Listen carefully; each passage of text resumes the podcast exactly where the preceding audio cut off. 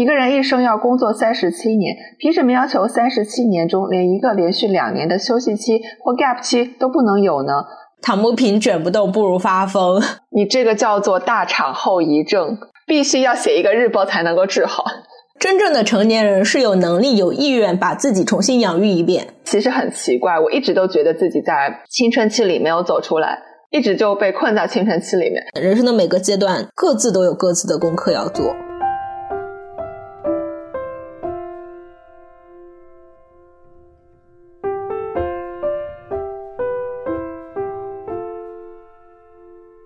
欢迎来到宇宙尽头小酒馆。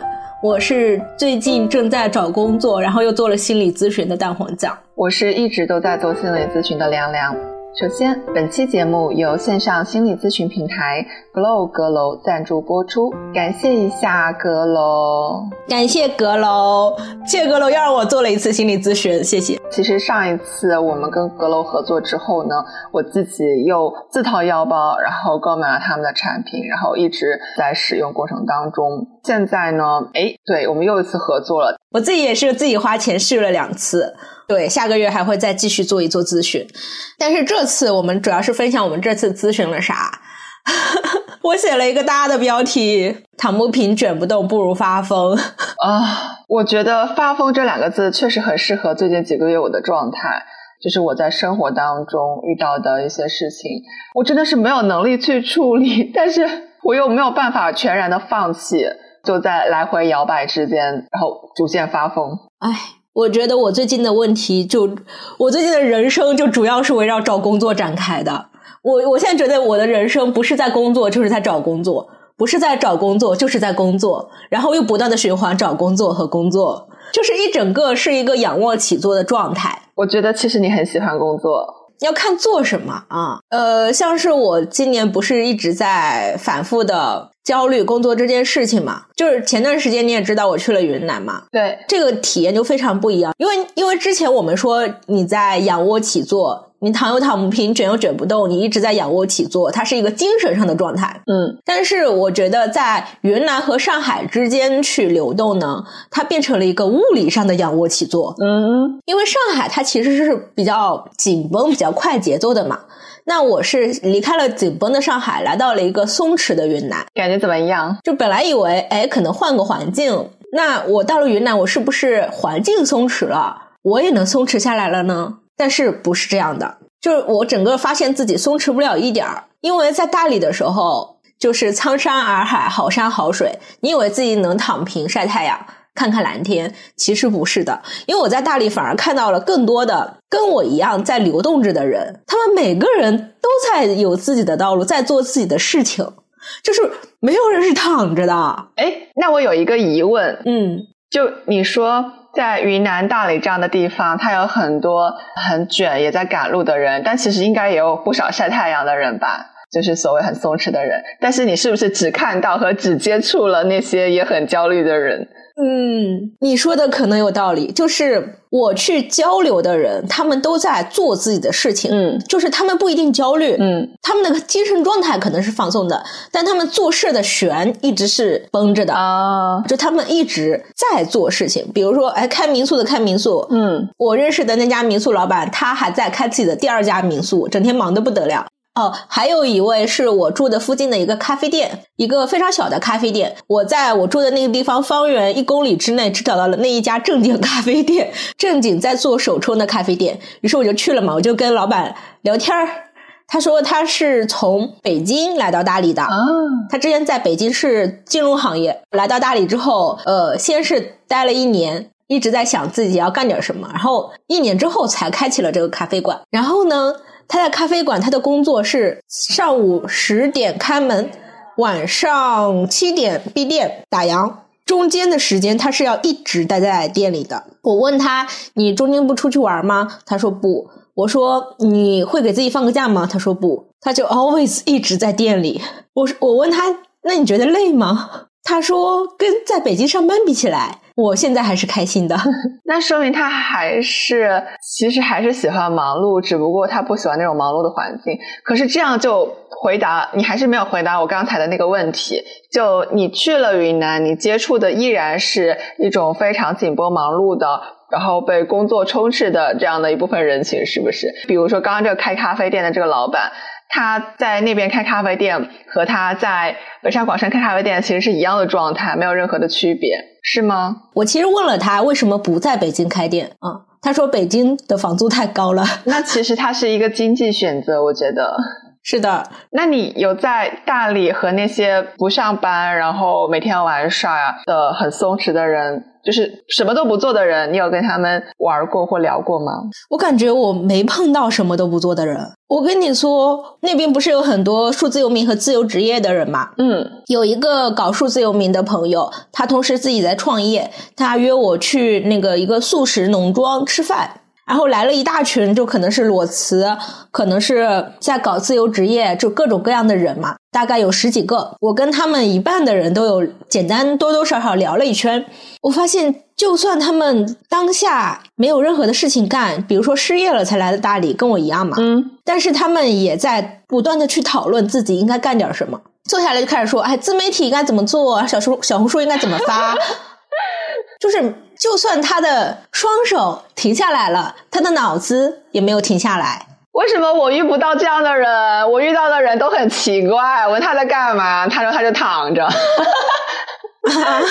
我就没有遇到过你说的那些人。但如果你问我在大理干嘛，我也会跟你说躺着。哦，但我的状态其实并不是真正的精神和身体上都在躺。嗯。那你现在对于旅居啊、数字游民，你什么感觉？去魅了。这次我也是，就是跟阁楼的心理咨询师聊的时候，一整个大清图，我把我这整个一年和最近半年的经历全部都跟他说了。我在今年有今年有多次短途旅居的经历嘛，去了大概有六七个城市。嗯，就是第一是为什么对旅居去魅？第一是旅居其实是一个非常累的事情，因为旅居不是旅游，旅游意味着你全然的放松度假，就像。白莲花度假村一样，对吧？你说躺在那晒太阳，但是旅居呢，一定是边旅行边工作的。嗯，你要一边做事一边旅行，这才叫旅居。嗯，所以我背着电脑到处跑的时候，最大的体验就是真累啊。嗯，因为旅居你要保持自己的工作节奏，建建造一个自己的 routine。对，那我到了一个新的地方之后，我可能需要花上，甚至需要花上一周的时间来去跟当地的环境进行磨合。那我可能要找一个，哎，当地哪里适合办公，哪里适合吃饭，我应该跟什么人一起去玩儿。哦，你要先熟悉周围的环境，建立起一个基础的认知，下一步才是去生活。那可能我进行的都是一个比较短途的旅居，最多也就待了不到一个月。嗯，我刚找到周围哪个小店的卤肉饭最好吃，过两天我要走了。我刚找到一个新的办公的地方，哎，这家咖啡馆不错，我就来这儿办公吧。然后没过两天又要走了，才刚刚熟悉周围的环境，刚刚建立自己的 routine，马上就要去下一个地方，所以可能我刚刚说的定义不够准确。就是短途旅居是非常累的。我觉得一个舒适的旅居，最起码你要在当地生活至少一个月。第二是，无论走到哪儿，你都摆脱不了你的焦虑和内耗。没有工作的时候，你总想干点什么；工作的时候，你又觉得好累啊。但是呢，你就觉得不能不做点事情，因为所有人都在做自己的事情，大家都有自己的怪要打。那我没有事情做的时候，我也会去思考。我我应该去打的怪在哪里？我这个 NPC 我的地图在哪儿？我要打的怪是什么？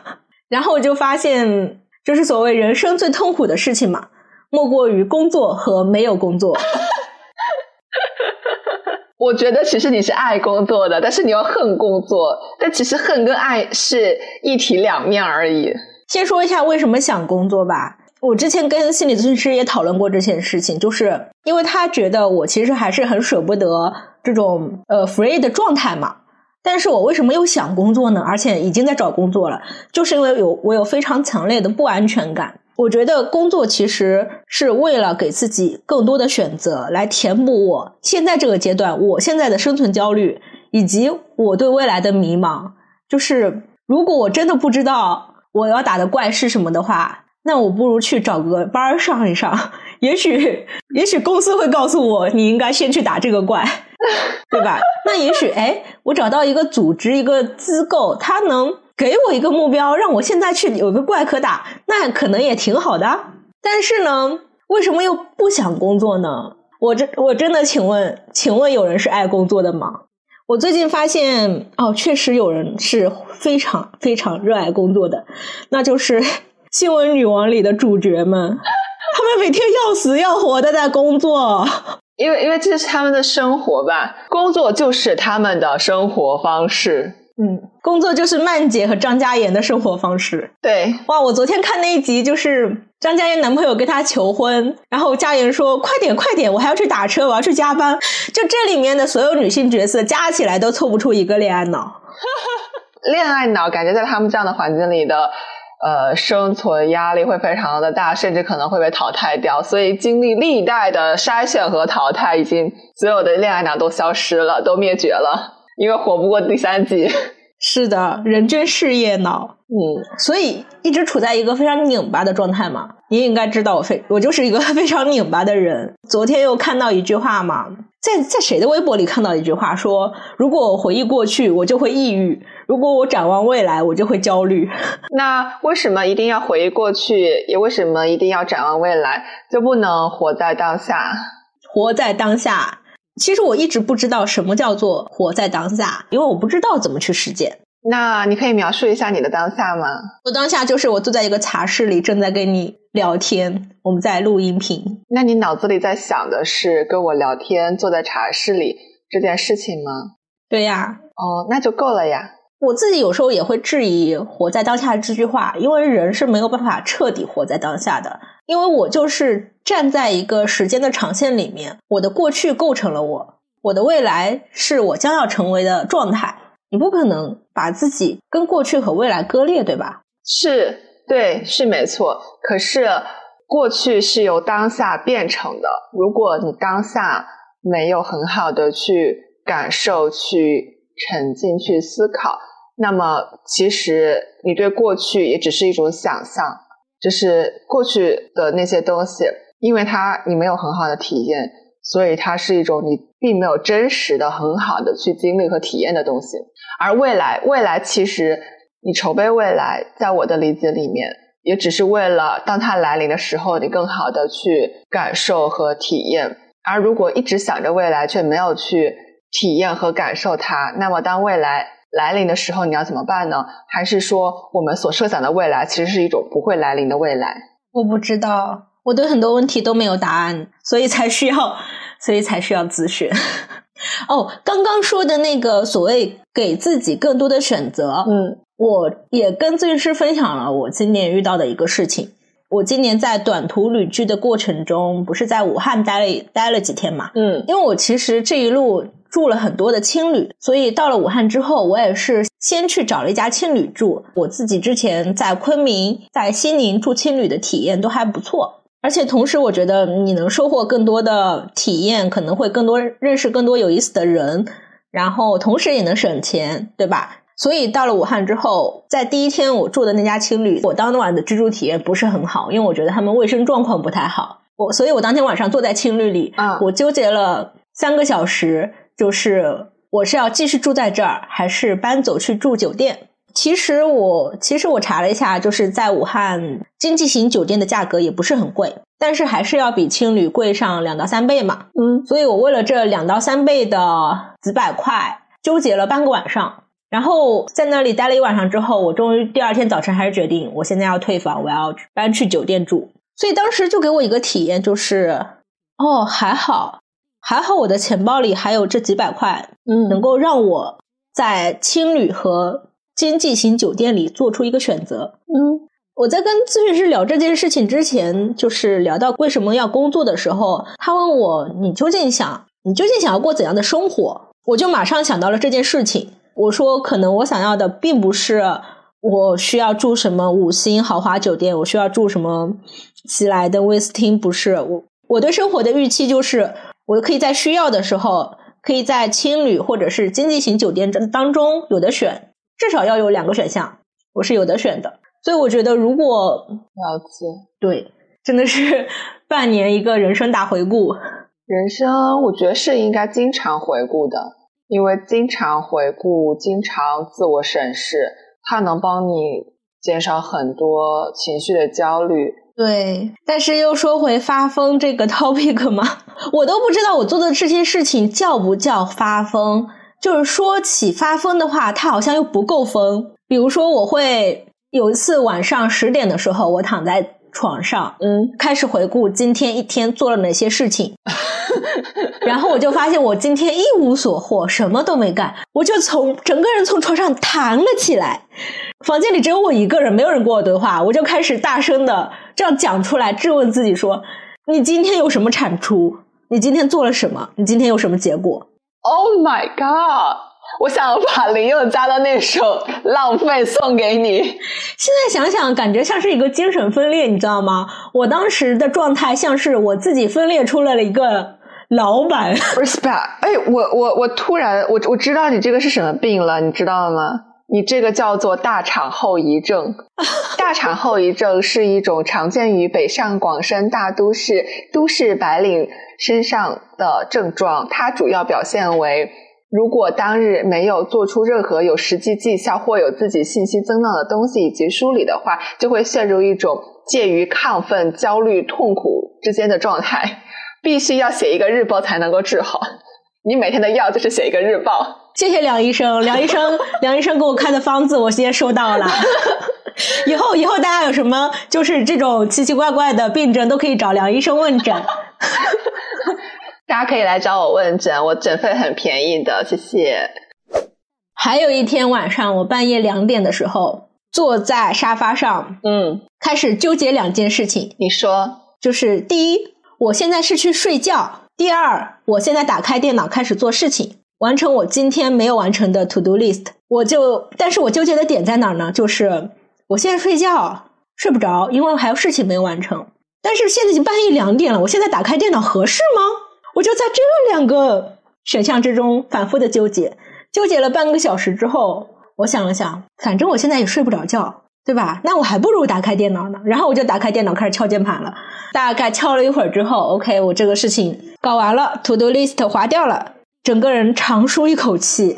然后我就感觉我当时当刻的焦虑感立刻就散掉了，就安心去睡觉了。这位病人没有关系，你可以原谅自己，这只是你大肠综合症的几种表现。所以呢，呃，只要你按时吃药，按时把 to do list 完成，把日报写完，你的病症就会好转的。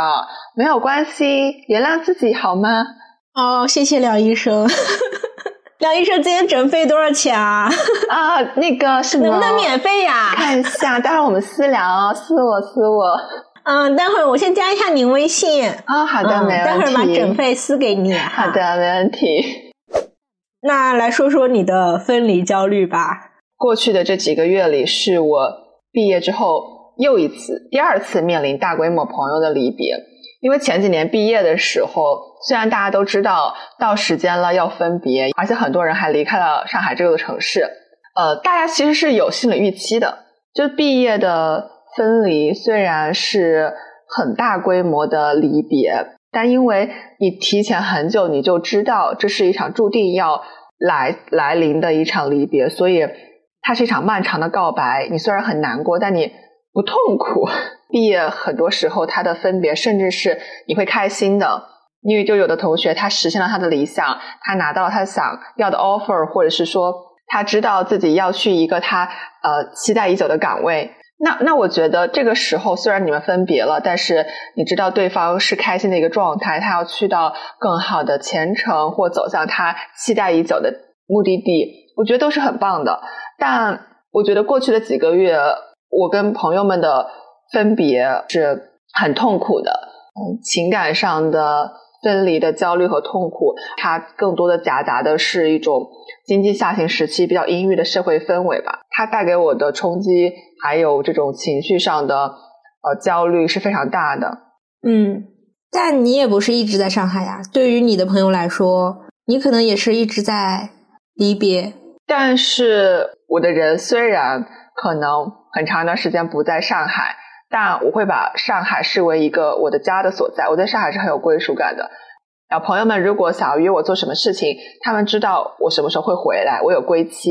嗯，但是当朋友们改变了人生的发展方向和他们的 base 地的时候，我会觉得这个家里面，这个归属地里面，大家就离开了。那会对你的生活产生什么影响吗？其实我一直会觉得交新朋友是对爱人来说一个很难的事情。嗯那这对于我来说是一个很消耗的事情，它有一点像你小升初或者是初中升高中的时候，你进入一个新的班级，你要重新认识一个一波新的人，然后来搭建你生活的这个样貌。有没有具体的案例呢？比如说你身边的某个朋友，他做出了某个选择，他搬家了，或者是他换城市工作了，然后你们有过怎样的交流和对话？你是如何应对它的变化的？呃，其实有点像你换了一个公司，然后你要面对一波新的同事，呃，原来的同事会不在，也会像你去了一个新的学校，你就像是一个不断转学的学生，不断转学的学生，就是你不断要调试自己去适应一个新的环境和新的人。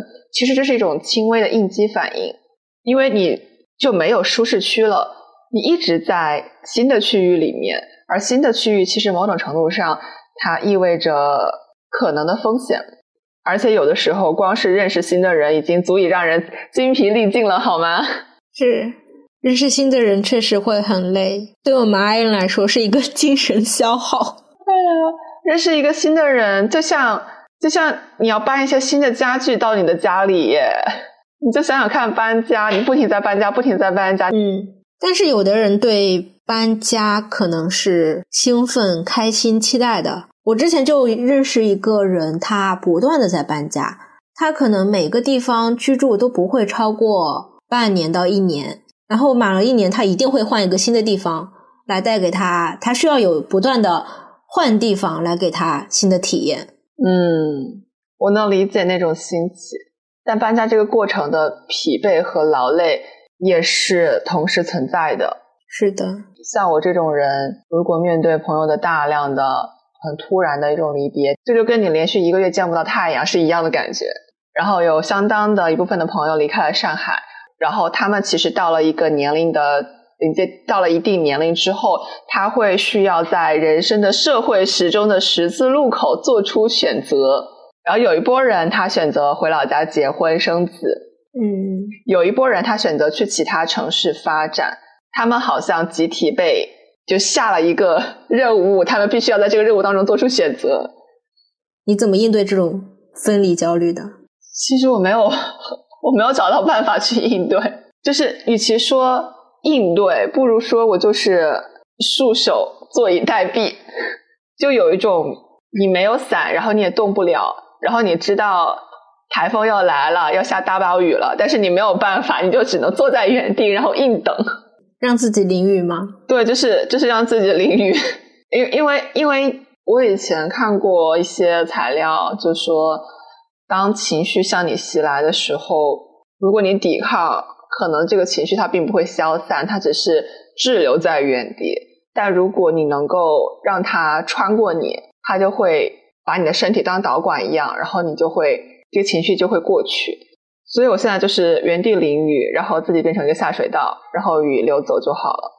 有过发疯的时候吗？有，但是但是其实，在发疯之前，你还是得先把一些日常的生活继续维持下去，比如一日三餐还是得正常继续吃。我有一段时间是不吃一日三餐的，然后睡觉也要继续睡，然后洗澡呀，然后基本的一些正常生活习惯啦都。保持下来，就把这种东西当做一种日常维持下去。然后另外一部分就是硬撑，比如说要去认识新朋友，这个是强迫自己去做的一些事情，这属于硬撑的范围。而这部分硬撑，经常会撑到一定程度之后就会开始发疯，就会有一些看起来像回光返照一样的亢奋。亢奋的时候，就就有点像表演型人格。就比如说，因为你强迫自己去认识一些新的朋友。然后就会过度的表演，就说话很夸张，就跟美国人一样，嗨，就是就很夸张，像是一个大的拥抱，嗨，就是很开心，哇，我们又在这里见面了，哇，你这个美甲好好看，好漂亮，在哪里做的？就是会有一点浮夸吧，我称之为浮夸。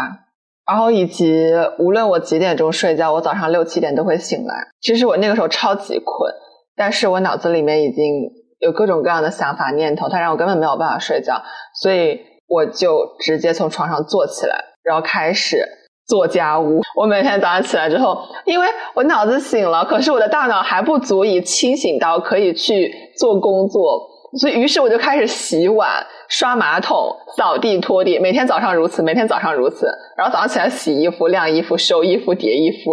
你的发疯行为好健康啊！你你不如来我家发疯吧，我家欢迎你，我家需要你。笑死！因为做这些事情，我觉得是不需要过脑子的。然后一般等家务做差不多了，太阳也出来了，然后我感觉我也清醒了，哦，可以开始真正的工作了。你你这个行为跟呃大爷大妈去早晨去公园打八段锦是一样的，就是先来一套动作，让自己的身体醒过来。嗯，是没错，我也试过在早上练瑜伽，可是当我看见呃地上的灰尘、到处的猫毛，然后没有洗完的衣服，然后到处的碗，我就会觉得我做不下去，我要先把这些家务搞完。嗯，你这个病症我觉得不需要治哎。我给你开个药方吧，你说，你就维持你的症状，然后去朋友家居住。比如说，你今天来我家，然后过两天去他家，按时向朋友收费，这样你既发了疯，又赚了钱。就是主打一个流浪清洁工是吗？流浪保洁阿姨，怎么样？给了你新的致富思路。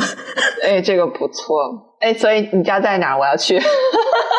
可以包饭吗？嗯，包饭包饭，但是你得跟我住一起。OK，no problem。我觉得我们的症状都还挺正常的哈，都还没有到无药可救的阶段。我们的发疯发的好健康呀，而且你发发发现了吗？我们的发疯，它虽然不解决问题，但是它能帮我们发泄情绪。嗯，但是心理咨询不同的一点就是，心理咨询也不能完全帮我们解决问题，但是它可以给到我们一些。你面对心理咨询，不是完全的把情绪泄出去了，而是咨询师会帮你反弹回来正向的情绪，能给我们一些新的滋养。嗯，所以这次咨询完之后，我就突然想到一个最近还挺流行的概念，就是所谓的把自己重新养育一遍。那句话是：真正的成年人是有能力、有意愿把自己重新养育一遍。我我觉得我是这么理解这句话的哈，把它拆解成两个部分。第一是什么叫有能力有意愿？我觉得这是意味着你要主动的去寻求帮助，嗯，比如说主动的去找你的朋友啊，进行一场私密的夜聊。然后，比如说，我们会主动的去找心理咨询师，帮我们去梳理一些潜藏在水面下、你自己平常都注意不到的情绪。比如说，上次咨询的时候，不是跟你说过，像咨询师他点出了一个问题嘛？嗯，他点到了我有很强的一些不被不配得感欲、被认可欲。哎，我发现了我自己确实啊，我我总是在向外寻求认可。其实这次我跟心理咨询师聊的时候，也有同样的问题出现吧。我在描述我的状态和我的经历的时候，我一直会说我应该怎么样，我应该怎么样。咨询师他又点到我了，他说提醒我说你一直在说应该，好像我的脑子里其实预设了一个应该的模板，比如说你应该去大厂，你应该有很好的学历，应该这样，应该那样，就似乎好像你就能获得一个外界的奖赏，就像一个 NPC。打了一个怪，对吧？掉了一些金币。然后这一次呢，咨询师他又点到了我一点，他说：“你看不到你自己已经做了什么，因为我总是在说我应该做什么，应该做什么。言下之意就是这些我应该我没有做到，所以我才会去描述说我应该怎么样，我应该每天去面试，我应该做些这些这些事情，做那些事情，但是这些我都没有做。咨询师他就问我说：“那你今天做了哪些事情呢？”这些事情之前是我比较少去看到的，但是在我讲述的过程中，咨询师他有帮助我看到了，哎，我好像也做了很多事情。换一个视角之后，我再去看待自己过去这三个月啊、这半年啊的经历，嗯，我就觉得有一个很好的点，就是察觉到你有在做什么，这个也非常的重要。我觉得我的咨询师他有一直在帮助我进行自我察觉吧，也让我发现，其实我只靠自己的话，我的自我察觉也是不够的。所谓自我察觉。它对我来说是是一种新的能力。然后再说这句话，还有一个词叫做“重新养育”嘛。看到这个词，我会想到，其实我们都是曾经受过伤的个体，我们多少都是有一些，比如说童年创伤，或者说有一些人际关系上、亲密关系上，或者是职场关系上有一些经历过一些挫败的。但其实我们也努力过了，我们好像没有看到和正视自己的努力，所以我觉得我的咨询师他很好的体察到了一点，就是他告诉我你已经很努力了，他告诉我，嗯，你的情绪其实也很重要。咨询师他在这个过程中他是有看到、有认可、有重视到我的感受的。在这里，我觉得可以，也可以，也可以推荐一本书吧，叫做《不原谅也没关系》。里面有一句话，我还挺想分享的。嗯，若是在成长过程中没有可靠的人给予爱、支持和保护，孩子通常会对社交活动感到非常不安，他自然而然的不愿意向任何人寻求。帮助和支持，并且不得不把靠自己当做生存的策略。幸存者会觉得对别人有需求是特别危险的。从关系中获得安慰和支持是人与生俱来的能力，但幸存者的这种能力受到了很大的限制，甚至完全丧失。很多高功能的幸存者尽管有足够的社交能力，但仍对社交感到焦虑。对我看到这句话的人就觉得，嗯，就就能从这段话里看到自己吧。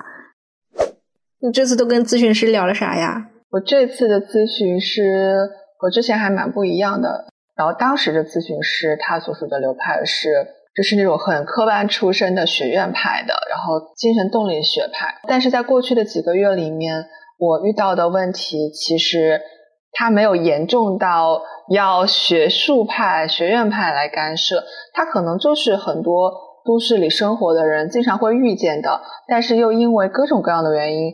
很难或没有办法去自我消解的一些问题，就比如说过在过去几个月里面，我的生活发生了很大的变化嘛，但是看起来我行为是一切正常的，只不过我的内心是在非常剧烈的冲撞，然后甚至说会在崩塌。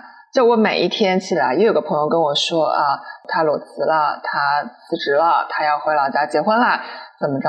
我就觉得就是。我的宇宙在一点一点的崩塌，就有种像帝国大厦它倒了，但是它不是突然一下倒的，它是一个缓慢的倾塌的一个过程，就是大厦倾颓。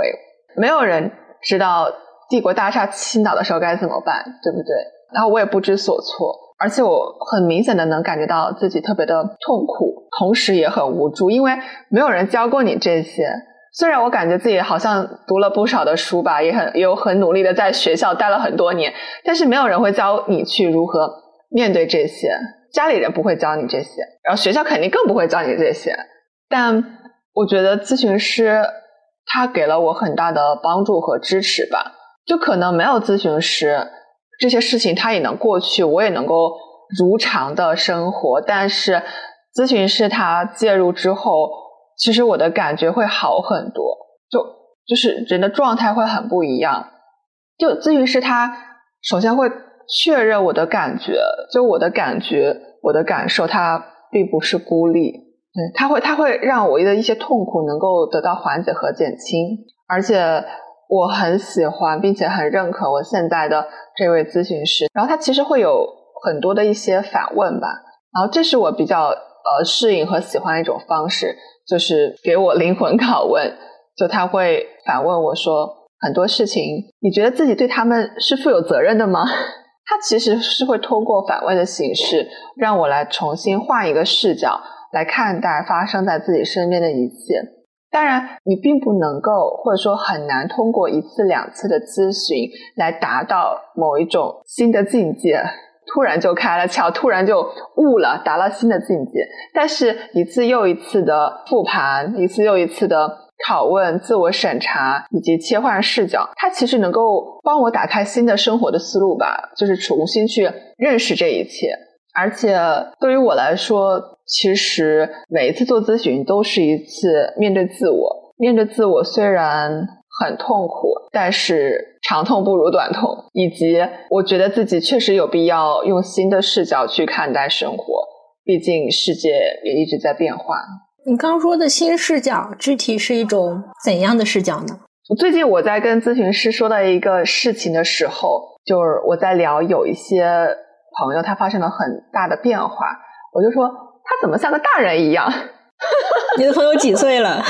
他其实跟我同龄，嗯，这就涉及到我的我对自己的一个认知。就虽然我年纪也老大不小了，但其实很奇怪，我一直都觉得自己在青春期里没有走出来，一直就被困在青春期里面。然后我觉得有一些人啊，他哪怕跟我是同龄人，或者他只比我年长一点点。我我我在提到他们的时候，在描述的时候，我就会跟咨询师说，他们像个大人一样。然后，然后咨询师他就会反问我说：“那你觉得你不是大人吗？”然后我就会开始思考，为什么我觉得我不是大人？他也会再次反问我说：“你觉得你和大人的区别是什么？你和大人的区别是什么？” 好问题。这其实它就是一个例子了，它会让我反过来去想，为什么我会觉得他们是大人，而我不是大人？Old question，我觉得这个也很值得聊。就像我们这种已经老大不小了，但是还是觉得自己没有完全的实现社会化。对，然后社会化是另外一个很宏大的话题。对，今天就不展开了，我们后面可以找选题聊。后面可以聊，但是确实我跟爱丽丝反复的聊过，因为我老觉得我没有社会化成功，他会反问我说：“那你觉得什么是成功的社会化？那为什么你会觉得那样才是成功的社会化？以及人真的有必要？以及社会化成功这种东西是存在的吗？”这是很深刻的问题。天呐，真的是灵魂拷问！我觉得很多事情都没有答案。我的咨询师也是，他问我很多问题的时候，我都是想了三秒钟，然后说我不知道，我没有答案，我不知道什么是对的。对，我不知道，但我会把那些记下来，然后我会再去想这个事情。所以我觉得咨询师也不是咨咨询师也不是神，对吧？咨询师也不是什么成功学人生导师，他不可能告诉你说你这个问题一二三四就可以解决。你选 C，你就能得到正确答案。他不会告诉你这样的东西的。是，而我们的功课只能我们自己做。人生的每个阶段，各自都有各自的功课要做。二十五岁有二十五岁的功课，三十岁有三十岁的功课。我会，我会感觉这个阶段并不，其实并不是以年龄为划分的，而是以身边环境的。变化为划分的，有的人他可能很小就遭遇了这样的类似的环境的变化，而有的人他很晚才会遭遇这样的环境的变化。但无论是早或者是晚，无论说是多少岁，当你遭遇到环境的变化的时候，其实人他就是会自我调试，然后就是去适应环境。所以我一直觉得。其实人是可以适应任何环境的，嗯，就是很好的环境，就比如说北欧、北美，然后很糟糕的环境、很高压的环境，完全不睡觉的韩国人，他们也可以活下去。嗯，对，因为人就是可以在各种各样的环境里生存下去。是的，正因为人是可以适应任何环境的，所以我会认为。人要更加慎重的选择自己的环境，嗯，就是你选择进入某一个环境之后，其实很多时候就没有选择了。那么我唯一能够做的、能够事先预防的，就是去选择一个环境。所以你现阶段的人生功课是什么呢？我要去寻找一套新的方式，让自己更好的去面对新的变化的环境。嗯，那我这个阶段的人生功课就是。尽力给自己的生活创造选择吧，不错，很好，说的好勉强啊，真是挺勉强的。因为我在讲这句话的同时，我又感觉这件事好累啊。哎，我们怎么最近一直在找工作？上一期在找工作，这一期还是在，主要是我在找工作。因为我们上一期找工作的节目里也收获了很多评论嘛，虽然。可能刷小红书的时候，满屏都是大厂裸辞、自由职业的人，但是实际的现实的生活里面，还是工作的人和找工作的人、需要工作的人是更多的。所以我觉得，可能也是正因为如此，有很多人给我们留言嘛。来来来，我们好久不见的念留言环节又来了。来，亮亮先开始。我们来看一下这一位朋友，他的 ID 名称叫做黑豆哈 z 他留言是这样子的：非常有感触，三月离职，十一月入职，前后八个月 gap，收入差一倍，从来没有这么捉襟见肘过。刚毕业时收入都比现在高，一个尴尬的微笑，每天还在鼓励自己，我这是在历劫，在成长，天天想怎么搞副业赚钱。嗯，他用了好多那个波浪号。是的，力竭，谁活在这世世上不是在力竭呢？一起力竭吧。第二位朋友，他叫 Rocky 洛奇，他说点进来并且听完这期内容的朋友，相信有些人正面临职业生涯的特殊时期，各位都加油。确实，大家都是抱团取暖罢了。是的，下一位朋友，他的名称是某某 WK 五 B。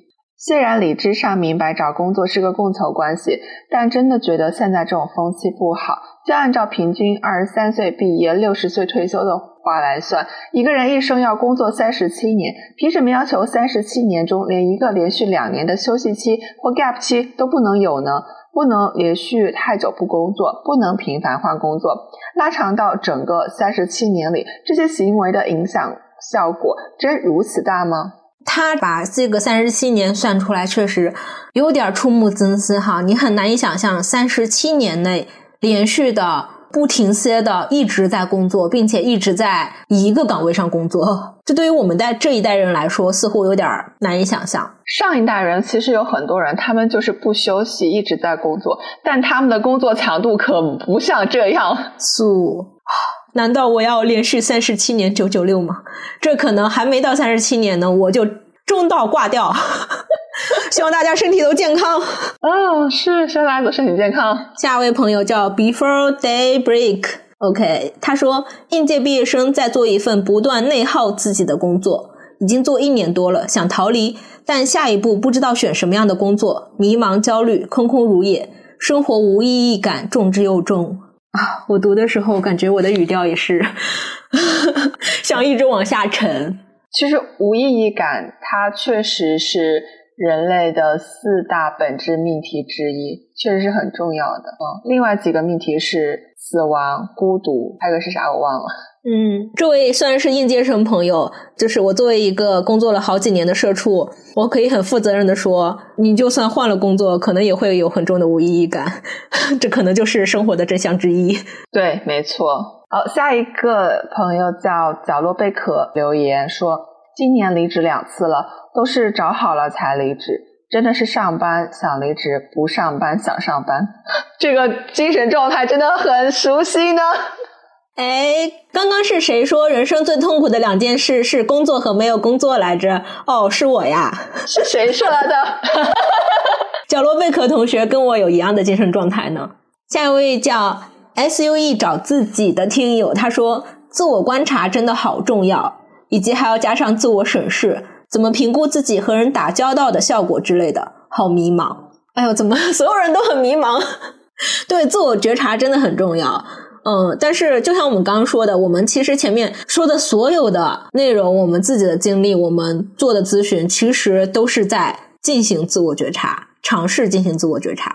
其实按照我的人生经验，和人打交道的那个感觉是要自己去找的。